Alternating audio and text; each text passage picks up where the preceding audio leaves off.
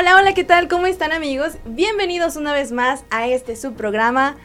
Hablemos de, yo soy Sandra Santos Robles y bueno, quiero informarles que hoy es el primer día que voy a estar transmitiendo este programa a través de mi página de Facebook.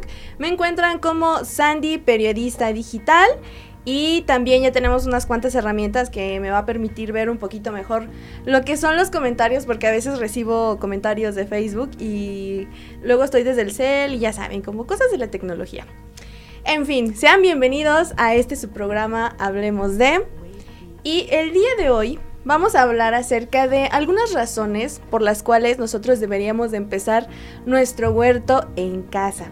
Como algunas personas sabrán, el ámbito en el que a mí me gusta hablar más es acerca de todo lo que tenga que ver con el medio ambiente y a mis amigos que también llevan tiempo de conocerme saben que empecé a crear huertos, huertos urbanos, huerto en casa. También tengo experiencia haciendo huertos escolares. Y el día de hoy quiero platicarles por qué deberíamos empezar a hacer un huerto en, en casa. Y vamos a comenzar con el más fácil, que es porque vamos a tener un poco de motivación en cuestión de ahorrar. ¿Qué pasa si tú empiezas a sembrar una lechuga o unos rabanitos? Depende de la verdura o la fruta que te guste, ¿no? En mi caso a mí me encanta mucho la lechuga. Eh, también los rabanitos. Antes no era tan fan, pero ahora ya encontrando maneras de, de poder prepararlo ahora tenemos como diferentes maneras de, comer y combinación y todo eso. Así que una de las motivaciones que podríamos tener para crear nuestro huerto en casa es que podemos ver cómo los alimentos pues son generados por nosotros mismos, ¿no?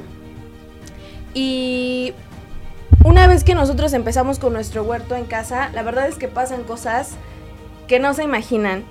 Eh, yo empecé mi huerto eh, creo que un poquito antes de la pandemia. Yo les voy a ser bien sincera, no era nada de plantas. Mi mamá era la de las plantas y luego me decía, oye, mira esta planta, bla, bla, y así. Y yo de, sí, ma, sí, este, agarraba mis cosas y me iba a la universidad, ¿no? Y después hice mis prácticas profesionales en una organización que es eh, Oisca México. Y en esa organización conocí todo el mundo de las plantas, plantas medicinales. Eh, ya les iré platicando más adelante como a qué se dedica la organización. Pero el punto es que cuando yo empecé todo este mundo de, de las plantas, justamente y chistosamente, un niño de kinder fue el que me dio como la inspiración, porque estaba en, en una plática y el niño, me acuerdo que era un niño de kinder, y me decía, mira, esta es mi lechuguita, y a mí me dio como mucha ternura y al mismo tiempo el nene me decía, no, mira, esta lechuga eh, este, tiene una enfermedad y este es un gusano de mariposa, ¿no? Y cuando yo reflexiono y digo, wow, o sea, es un niño de kinder el que me está explicando cómo es el proceso de crear tus propios alimentos. Y la verdad es que ese fue como el clic y dije, creo que voy a empezar a hacer lo mismo porque si un niño de kinder está haciendo estos procesos, nosotros que ya somos mayores, o en mi caso que ya era una estudiante de universidad, pues dije, ¿qué estoy haciendo? ¿Qué, qué puedo yo aportar independientemente de la carrera que, estaba estudiando, que es ciencias de la comunicación, y todo lo que estaba aprendiendo en, este nuevo proceso? Y quiero compartirles con ustedes que esa fue realmente mi, mi motivación por la cual yo empecé a, pues, a introducirme en este mundo de, crear huertos y ver crecer tus propios alimentos. Pero bueno, creo que ya hablé mucho sobre, sobre los procesos y todo esto. Y otra cosa que también es importante dentro de un huerto en, en casa es que ahorras mucho. No sé si algunos de ustedes tienen conocimientos sobre cómo está el precio a lo mejor del aguacate, del limón, a veces llega a incrementarse mucho el precio de, estos alimentos por diversas razones. Eh, obviamente, pues canasta básica a veces sube de precio. Eh, la temporada, a veces em, pienso en estos momentos como en la uva, ¿no? En diciembre suele subir el precio porque vienen las fiestas y todo esto. El limón también, hay ocasiones en las que sube de precio. ¿Y qué pasa si nosotros tenemos estos productos en casa? Pues nos estaríamos ahorrando un, dinerillo, ¿no? En, nuestro, en nuestro bolsillo. Y creo que esa es una buena razón también para empezar a hacer nuestro, nuestro huerto en casa. Em, estoy entrando a nuestro super en vivo a ver si hay alguna duda, comentario. Pero creo que todo va muy bien. En fin, como les decía, cuando yo empecé a hacer mi, huerto ya, ya así de lleno, porque sí había ocasiones en las que me ponía a sembrar y todo eso, pero como que no, no había tanto empeño, la verdad. Pero no fue hasta la pandemia que realmente entendí muchísimas cosas. Cuando yo empecé a hacer este proceso, aprendí también la importancia de los polinizadores. Algo gracioso que me sucedió es que empecé a tener un mariposario porque yo veía que llegaban los gusanitos al huerto y veía unos seres tan pequeños que al mismo tiempo se estaban acabando con mi huerto. Entonces dije, a ver, ¿qué puedo hacer? ¿Cómo voy a solucionar esto? Y ya, eh, lo que hice fue investigar y me encontré con un con un, una página de Facebook que no recuerdo exactamente el nombre en estos momentos. Era Papalote. bueno, les mentiría si, me acuerdo ahorita del nombre.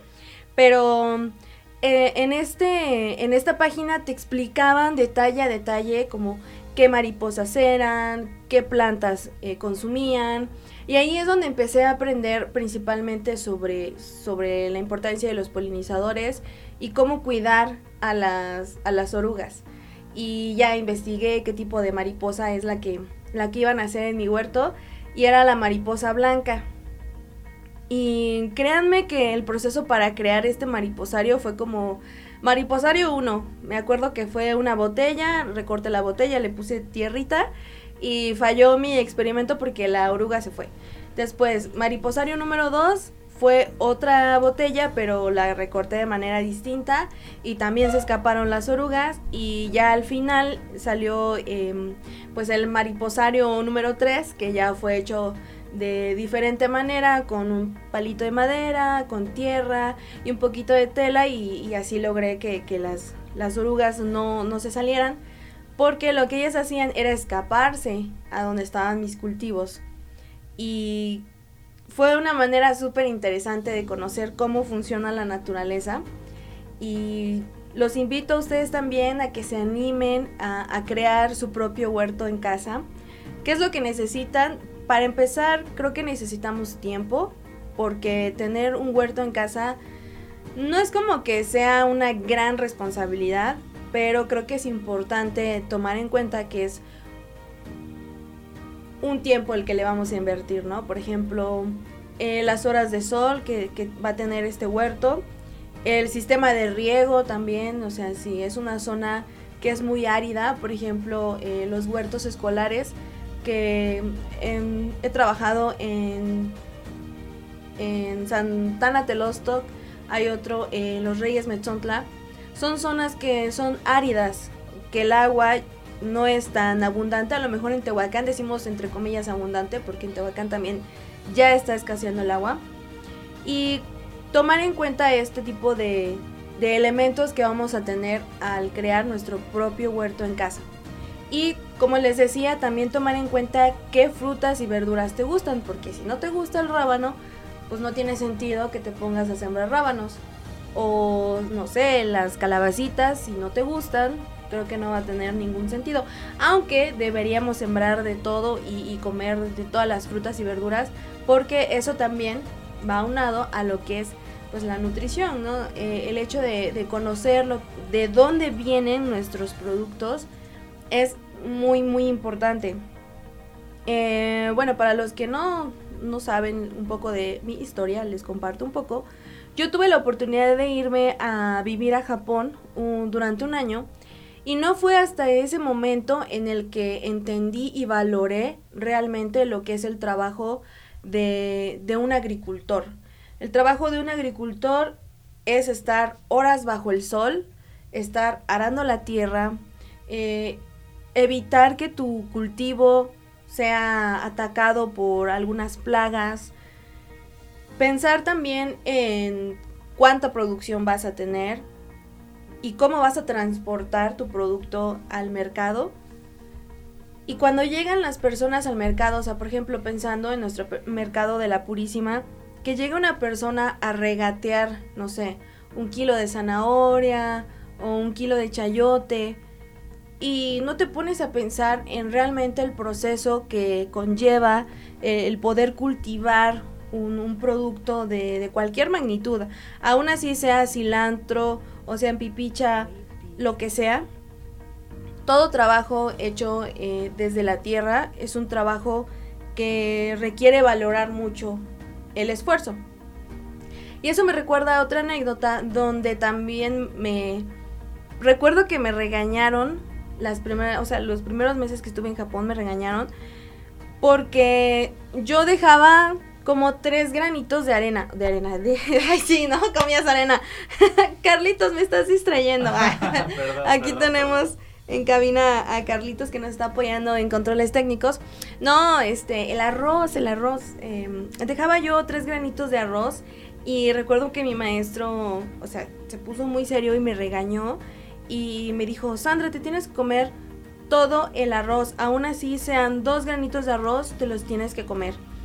Y como que en ese momento dije, ay, qué exagerado, o sea, como que eran unos granitos de arroz. Pero ya con el paso de los meses, y también estuve en la plantación de arroz, estuve también eh, todo el proceso para, o sea, para cosecharlo ahí fue cuando entendí después de muchos meses la importancia que tiene el no desperdiciar los alimentos que produce nuestra tierra, ¿no? Y se los comparto porque creo que al momento en que nosotros estamos creando nuestro huerto en casa, estamos haciendo a lo mejor no la magnitud de trabajo que hace a lo mejor un, agricultor, pero sí estamos como replicando las actividades que ellos hacen como el hecho de seleccionar las semillas, seleccionar el espacio donde va a estar y todo este tipo de cosas que les venía platicando, ¿no? Como las, bueno, se les llaman plagas a, lo que son las oruguitas de mariposa, porque sí, o sea, se acaban el cultivo si no tenemos un control, pero lo que les decía, podemos tener el control de, esta, de este pequeño ecosistema que se forma en nuestros hogares cuando decidimos crear este huerto y también llegan las heladas, hay otro tipo de plagas como son eh, el mosquito blanco, hay otra que le llaman minero. Entonces todo este tipo de problemas que a lo mejor son micros y que lo solucionamos y dices, bueno, mi jitomate pues ya le cayó plaga, ya no sirve, pum, lo arranco y siembro otro. Imagínate toda la producción en hectáreas de tierra que a mí me tocó ver, eh, como les decía, en Japón, toda esta producción a lo mejor de papa, de zanahoria, de cebolla, y que tengamos estos procesos pequeños en casa, al menos a mí me hicieron valorar muchísimo lo que es la producción de alimentos. Y creo que esa es una buena razón para empezar un huerto en casa. Si tú tienes alguna otra razón para empezar el huerto en casa, nos lo compartes ya sea a través de la página de Radio CICAP o a través de mi página de Facebook, Sandy Periodista Digital. Me va a encantar leerte y también si ya estás haciendo, si también ya estás haciendo tu huerto en casa, me gustaría que me lo compartieras. Ahora, otra razón por la que deberíamos empezar este proceso es porque cuidamos el ambiente. Y esto es porque creamos espacios verdes. Ustedes, ahorita pues ya estamos pasando lo que son los calores, pero verano ¿Qué tal están los calores, no? Buenísimos. ¿Qué tal están los calores, Carlitos? Ahorita ya están más fuertes. ¿Ya están? Sí. Sí, sí, Mucho más fuertes. Que de hecho había yo leído una noticia mmm, sobre el, el calor que, está pasando y que este año va a ser el último año que la Tierra va a estar como con un, una temperatura agradable. Porque de ahí en fuera los siguientes años, amigos, agárrense. Los calores, las lluvias, el frío va a estar muy, muy fuerte. Entonces, nosotros al crear espacios verdes, lo que hacemos es ayudar un poquito. Miren amigos, les voy a decir la verdad. Les mentiría si les dijera que casi casi vamos a, a cambiar el mundo. Y realmente no. ¿Por qué? Porque no puedes a lo mejor con un espacio verde combatir todo lo que hacen industrias muy grandes. Ustedes sabrán qué marca poner. Que genera mucho, mucha contaminación. Les mentiría eso. Pero lo que sí les puedo decir es que podemos mejorar nuestro espacio en casa, nuestro espacio a lo mejor eh, si hay personas que, que enfrente de su calle tienen un lugar donde hay jardines o a lo mejor eh, pues también a veces nosotros esperamos mucho, ¿no? De, de, la gente externa o que alguien se haga cargo, pero a lo mejor nosotros podemos poner nuestro granito de arena e ir a la calle y a lo mejor regar ahí la plantita que a lo mejor nadie pela o que el gobierno estamos esperando a que llegue alguien a regarla. Nosotros podemos poner nuestro granito de arena y hacernos un poquito cargo de, de esa actividad o no sé, como jardineras también podemos tener en casa y cosas así. Al momento de que creamos espacios verdes, lo que hacemos es que al final de cuentas nuestro, nuestro entorno se va a convertir en un espacio que, pues sí, se va a convertir muy fresco. La verdad es que las plantas son una cosa maravillosa. Y no, amigos, si me pongo a hablar de, plantas, no acabamos, porque hay plantas que son muy buenas para relajar, están las plantas de ornato, las plantas medicinales, eh, también están lo que son las hortalizas, que es lo que les decía, para, para aprender a crear nuestro huerto en casa. Y a mí la verdad es que ahora me gustan, después de todo este tiempo y todas estas experiencias, me gusta mucho crear espacios verdes y compartir este gusto por, sí, por las plantas prácticamente. Y lo que me ha sucedido a mí con, con estas actividades es que he pasado tiempo de calidad. Podemos añadir otra razón para crear nuestros espacios verdes. Es que mm, al pasar o, al tener estas actividades eh, en casa, tenemos tiempo de calidad. A mí me ha pasado, por ejemplo, con mi mamá, que luego nos ponemos a sembrar y luego encontramos semillas y me dice, ¿esta semilla de qué es? Y yo le digo, no, no sé de qué es. Hay que sembrarla y experimentar, ¿no? También como que nos, nos sirve para empezar a reconocer. Eh, mi mamá es mucho mejor reconociendo qué, qué plantas vienen en camino, porque luego, les digo, el, crear huerto en casa, como ya teníamos en las pláticas anteriores a Arlem, nos platicaba acerca de cómo crear composta que también es un, es un proceso previo a crear nuestro huerto en casa. Eh, hay algunas compostas que tienen muchas semillas regadas y justo es lo que pasa, ¿no? Mi mamá luego está viendo ahí las, las semillas y dice, ¿esta de qué será? Esta como que tiene finta de que es de melón o de sandía. Y la verdad es que a mí me gusta ya irme a lo, a lo seguro. A ver, esta semilla es de esto y ya la sembramos y cuándo va a ser la temporada de cosecha. Porque ojo ahí, cuando nosotros empezamos a crear nuestro huerto en casa, lo que tenemos que mantener es el cuidado de cuándo sembramos, cuántas semillas sembramos, para que podamos tener como una idea de nuestro nivel de producción.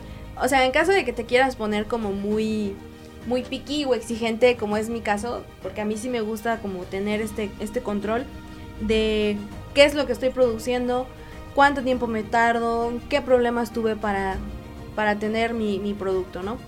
Y hay otras personas que la verdad pues es un pasatiempo, ¿no? Más... Sí, más como un hobby.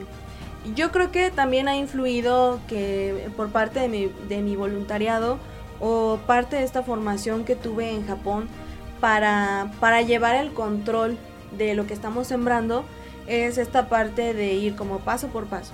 Ok, ya sembré, cuántas sembré, cuántas germinaron, etcétera, etcétera. Y para ello, el, poder empezar, em, el poder empezar nuestro huerto, nuestro huerto en casa. me estoy distrayendo aquí en Facebook, perdón amigos. No soy multitask.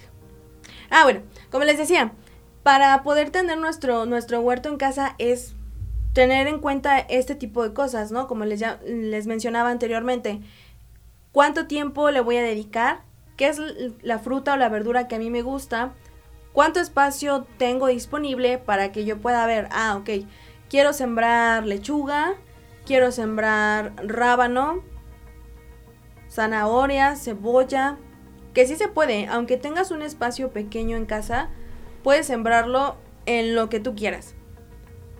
Y ahí va a depender también de tu presupuesto. porque lo digo? Hay huertos que le invierten muy buen dinero y pues sí, se ve estético, se ve bonito. Y hay otros que son un poquito más austeros, que es donde nos ahorramos muchísimo dinero, ¿no? Por ejemplo, a lo mejor para hacer camas de cultivo, que así se le llama de manera correcta, el lugar que designamos para sembrar nuestras hortalizas, lo podemos pasar a lo mejor a un a un cajón o a estos que les conocen como huacales. Les ponemos una una bolsa negra o sí, una bolsa negra o un plástico negro para que para que no se salga toda la tierra del huacal. Le ponemos el plástico, le hacemos unos orificios en la parte de abajo, le ponemos ya sea composta o podemos comprar lo que es tierra de monte. Y justo lo que platicábamos en programas anteriores, sí podemos utilizar la tierra de monte, pero pasa ahí algo interesante porque lo que nosotros hacemos es fomentar el saqueo de, de la tierra de monte y obviamente no queremos seguir perjudicando al ambiente. Por esa razón pienso y creo que es importante el poder crear o darle continuidad a estos programas o estos proyectos como el de Arlem, por cierto síganla en Facebook, se llama Hagamos Composta, y que sale los residuos orgánicos de casa, que los podemos volver materia orgánica, es decir, los podemos volver tierrita, y esa misma tierra que son nutrientes van a servir para lo que ahora queremos crear, que es un huerto en casa. ¿Qué más podemos utilizar? Podemos utilizar botellas de PET, podemos utilizar latas, mm, también Tetra Pak de la leche, la recortan, le hacen hoyitos, la llenan de tierra y ahí mismo de verdad pueden sembrar lo que es cilantro. Les puede caber unas dos lechuguitas orejonas, un rábano y de verdad en el espacio que ustedes quieran designar para que crezca una plantita, la naturaleza es tan sabia y tan noble que van a tener esa fruta o verdura que ustedes quieran adquirir con el paso del tiempo. Y algo que también les tengo que decir es que cuando nosotros empezamos a sembrar, y algo que yo aprendí con el tiempo es a tener paciencia. Porque no vas a sembrar a lo mejor hoy un árbol de limón y ya en una semana vas a estar cosechando limones. Así que eso es una clave muy importante que vamos a aprender cuando tenemos nuestro huerto en casa. Podemos empezar a, pues sí, a aprender de nosotros mismos y la naturaleza, la verdad es que yo la relaciono muchas veces con la vida. Ahí ya me voy a poner filósofa, ¿no? Em, por ejemplo, la parte del otoño que las hojas empiezan a cambiar de color, se empiezan a caer pero sabes que en primavera van a, volver a tener las florecitas o este follaje. Yo la verdad lo relaciono mucho con la vida y digo, creo que la naturaleza también nos está diciendo que es momento de cambiar de estación, de renovarnos, de que todo es un ciclo y tenemos que ir, ¿no? Con este, este cambio de, de estaciones. Y paciencia, a eso quería llegar, ¿no? Debemos tener paciencia, pero también podemos conocer en qué tiempo vamos a cosechar nuestras frutas o verduras. Lo que les decía, lo más rápido, entre comillas, lo que cosechamos en un mes puede ser el rábano, la lechuga, el cilantro, todo este tipo de, verduritas las vas a poder cosechar en, en muy poco tiempo. A diferencia de a lo mejor de un árbol de manzanas, que incluso son años eh, si tú tienes un árbol de durazno, también te va a tardar años, naranja, no, ni el tamarindo ni te digo, que también son muchísimos años los que se le invierten para poder tener la cosecha. Y yo créanme que cuando tengo un mango en mi mano, pienso cuánto tiempo se tardó tanto el productor como la naturaleza para darnos este magnífico momento de poder comernos un mango. O sea, es algo maravilloso. Digo, igual y lo estoy romantizando demasiado, ¿verdad? Pero créanme que el tener este acercamiento hacia lo que es la naturaleza, hacia lo que es conocer y entender el proceso principalmente de los agricultores, te cambia muchísimo la vida. Se los juro, yo después con el tiempo me volví la señora de las plantas y me da mucha risa porque luego mi mamá también me, me bulea y me dice, ay, ahora sí, ¿no? Le pones atención a tus lechugas o a tus verduras cuando antes ni pelabas las plantas, ¿no? Y um, es chistoso, es chistoso. Entonces, pues es como mi manera de invitarlos a ustedes para que también creen su huerto en casa y si tienen alguna duda de cómo empezarlo, de qué es lo que se necesita, me pueden hacer sus preguntas a través de, de la página de Facebook, Sandy Periodista Digital. Y después en Radio CICAP también me pueden hacer llegar sus dudas o, comentarios sobre este tema. Y para ello, creo que nos vamos a ir a un pequeño, bueno, yo iba a decir eh, corte comercial, pero no, aquí es eh, pausa musical. y enseguida regresamos a este subprograma. Hablemos de... Yo soy Sandra Santos Robles. Recuerda que puedes ver este programa en vivo de Radio CICAP en mi página de Facebook que se llama Sandy Periodista Digital. Y hoy estamos hablando de las razones por las cuales deberías empezar un huerto en casa.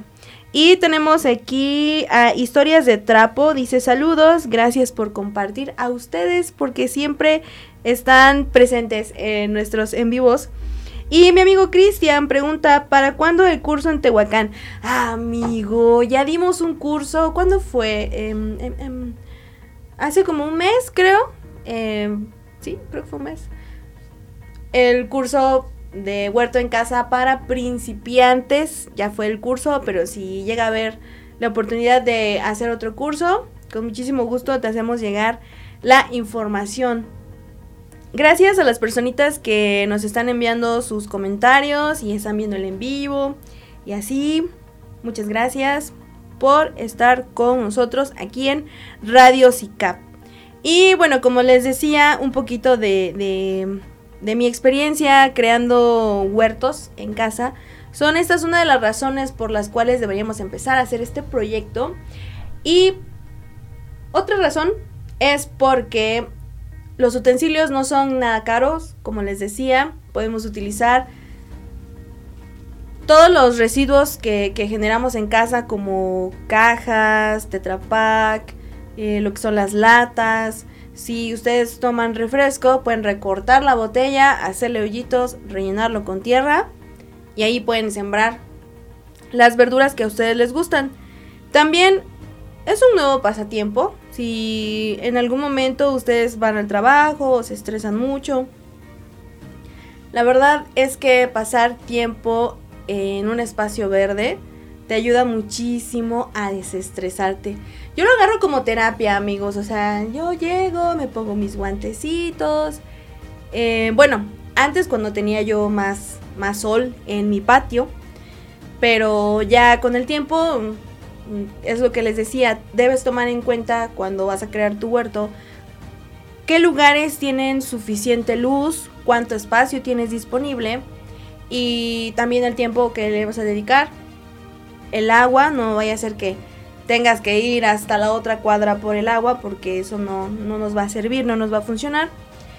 Pero sí, les digo, cuando yo empecé y ya con el tiempo fui aprendiendo, la verdad es que yo me pasaba mucho tiempo viendo las oruguitas. Las oruguitas comen muy chistoso eh, sus hojitas. Y créanme que después de un tiempo cuando ya empiezan a hacer este proceso de, metamorfosis y están pegadas en, en la botella, porque, ah, como les decía, hice muchas pruebas de diferentes mariposarios, entre ellos el plástico, o sea, hacerlo uno, hacer un mariposario en la botella de PET hacer otro en las botellas de vidrio y el último que fue también en una telita transparente. Todas estas como prueba y error, prueba y error. al final ver cómo hacen el, el, proceso de metamorfosis y se pegan en el espacio que les designas para, para hacer su casita. Cuando empiezan a salir de, del capullo y una vez que salen del capullo tiene que drenar todo un, como un líquido, es un liquidillo rojo que lo van soltando con, con el paso del tiempo, unas 2, 3 horas. Y ya las, las maripositas empiezan a letear y todo eso. Créanme que mi parte favorita era eso, como abrir el mariposario y dejarlas ir y que continúe el proceso de polinización, que es muy importante. Que ese también es otro tema bastante extenso, que para eso les tengo un especialista, no me voy a adelantar, pero tenemos una persona que es muy, muy, muy conocedora sobre este tema de, los polinizadores. Pero para que no nos quedemos como con la intriga, les, les cuento que los polinizadores son estos animalitos que nos ayudan a que mm, nuestras verduras puedan tener esta, este desarrollo, ¿no? Eh, las, las flores también utilizan mucho, eh, pues necesitan a, los polinizadores que son las mariposas, las abejas, eh, también los colibríes son polinizadores. Y aquí también entra alguien muy... Pues que a lo mejor no tiene una apariencia muy bonita, ¿verdad? Todo nos da miedo. A mí también me da miedo. Pero son los murciélagos, también son polinizadores. Justo hace tiempo una, una chica me preguntaba, eh, porque ella tiene un maguey, me parece, era un maguey. Y en el maguey se generaba una, una flor y en las noches llegaba este murciélago y a mi amiga le daba miedo, es como, no, ves que no sé si me vaya a morder o algo así. Y ya le pregunté a este especialista, a Alejandro, que pues qué onda, ¿no? Si habría que preocuparse o no. Y esa fue la respuesta que me dio. A lo mejor no es el animal más bonito físicamente, pero es un polinizador y está haciendo su chamba de ir por el néctar de la, de la flor y solo está yendo en las noches, entonces pues ya, te encierras en tu casita, si tú no lo molestas, no te molesta el animalito. Y son diferentes procesos que, que aprendemos de, de, la naturaleza, básicamente. Eh, son como los consejos que tengo para ustedes de, del por qué deberías empezar tu, tu huerto en casa. Y ya por último, ya para despedirnos, es porque puedes decir en algún momento y tener el orgullo de decir, mira, yo hice crecer estos jitomates, esta ensalada está hecha con la lechuga de mi huerta y es algo bonito, es algo muy muy padre y satisfactorio. Y la verdad digo, no sé si porque uno crea sus, sus propios alimentos, pero como hasta como que te sabe más rico, no sé, no sé. Ya ustedes me dirán cuando se animen a hacer su huerto en casa, ya me platicarán y me gustaría mucho saber cuál va a ser el primer platillo que van a crear con lo que han sembrado en su huerto en casa. En fin amigos, se nos terminó el tiempo. Qué rápido se fue eh, eh, el día de hoy, ¿eh? La verdad es que disfruté mucho hablar acerca de esto que me apasiona, que es crear huertos, sembrar, cosechar y compartir un poco de las experiencias. Sin más, me despido, nos vamos a, a ver, creo que un poquito más seguido por aquí, aún no lo decido. Pero bueno, Muchísimas gracias por escuchar este su programa Hablemos de. Recuerda que también está la versión podcast en Spotify. Búscanos como Radio CICAP, también puedes escuchar los demás programas. Agradezco en controles técnicos a nuestro buen amigo Carlitos que nos estuvo apoyando en pues poner la, las rolas chidas. Y gracias a Radio Cica por permitirme estar en este espacio. Yo soy Sandra Santos Robles y nos escuchamos la próxima semana. Bye bye.